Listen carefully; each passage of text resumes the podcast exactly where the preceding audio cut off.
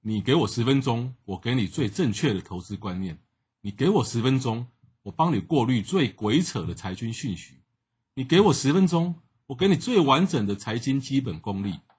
这个节目只靠腰不置入，这个节目只靠腰不卖商品。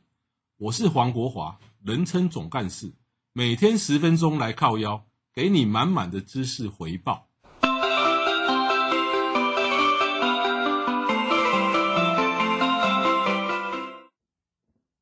一世人唔捌台积电，投资股票嘛了然。平生不是台积电，投资股票也了然。各位好，我是小杨。今天我们要讨论台积电护国神山。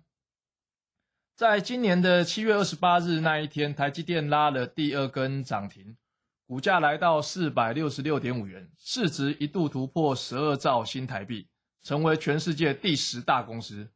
名副其实就是做护国神山。加上台积电占了台股权重将近三成，每涨跌一块钱，加权指数就上下超过八点，所以你怎么可以不好好研究台积电呢？而台积电也是一直放在我自选股第一个位置的股票，我就从两个面向来分析这一座护国神山。首先，二零二零年一到八月高成长的假假象。以全世界的景气来说，武汉肺炎在第一季从中国开始传染开来，让整个欧美进入衰退是在第二季，而台积电这一家一向跟世界景气息息相关的公司，竟然逆势大成长，而这其中唯一的关键就是华为。美国商务部规定，九月十五以后再也不能供货给华为跟相关的公司，在没有替代货源之下，想当然了。华为这么大的公司，一定希望台积电在期限之前全力出货给他，以求至少建立庞大的库存，撑过这一段时间再说。这台一讲的都是边框。从台积电的晶片库存啊，从华为的晶片库存来看，二零一九年底的时候，它的晶片库存是七千零四十六亿新台币，短短的半年，到了二零二零年的第二季。已经到了九千四百三十六亿新台币，而到了九月十五号为止，市场的预估已经超过了一兆新台币，这至少增加了四十三趴的库存水位。目前媒体预估华为的晶片库存，包括五 G 的基地台，至少已经备到二零二一年的上半年，而华为旗舰级手机处理机呃处理晶片，则至少有十二个月的库存。本来是台积电第二大客户的华为，从二零一九年底占台积电十八趴的营收比例，到了今年第二季，一口气跳上了三十三趴，贡献了台积电三分之一的营收。而且因为没有替代货源，也可以从财报发现台积电取得的比较漂亮的售价。所以一大票新闻报道。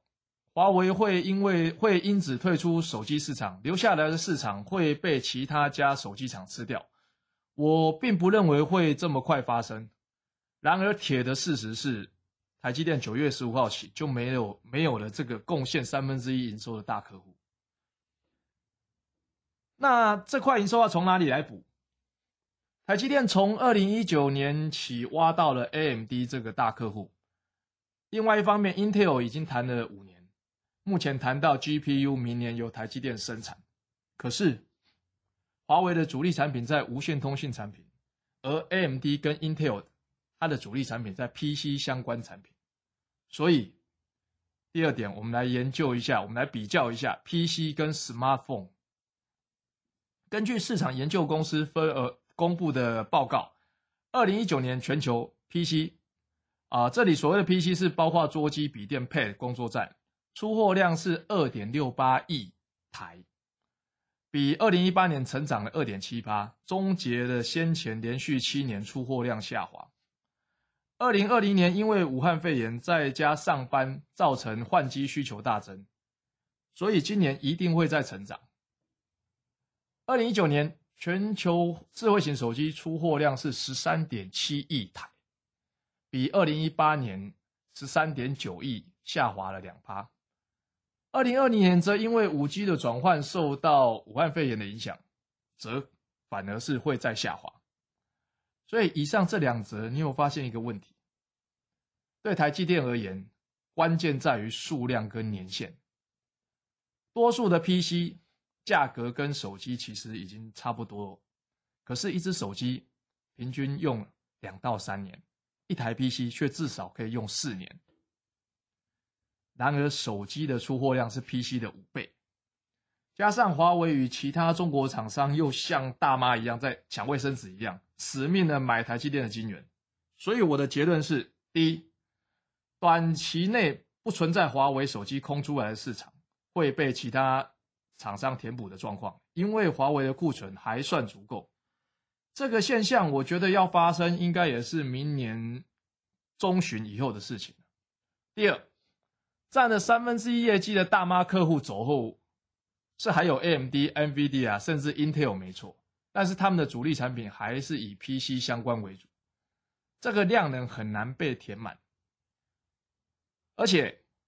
转换产线的转换需要时间，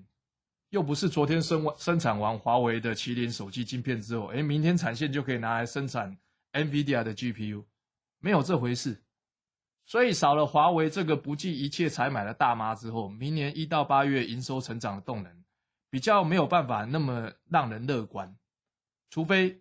前五大的其他大咖他下了新的单多到超乎预期，还有华为的销售不如预期，所以其他厂商会进来抢他的市占，不然明年台积电的评价，我觉得一定要改以稳健保守的方式来看待。但这不并不表示要很悲观，而是看待的方法不一样。当然，如果你站在财务分析的立场，还是得随着每个月每一个月公布的营收跟每一季的季报来做调整。不过换个角度来想，拿掉今年的华为之后，台积电这么大的公司，它就会回归到跟整个世界的景气荣枯息息相关的状况。毕竟台积电的客户，Linux、Apple。NVIDIA、AMD、Qual 呃 Qualcomm 都是跟终端需求高度正相关的巨型公司，所以未来要评估台积电，其实就是单纯的回归到总体经济跟财务数字就可以了。至于要怎么评估，往后的节目我再来谈。谢谢各位。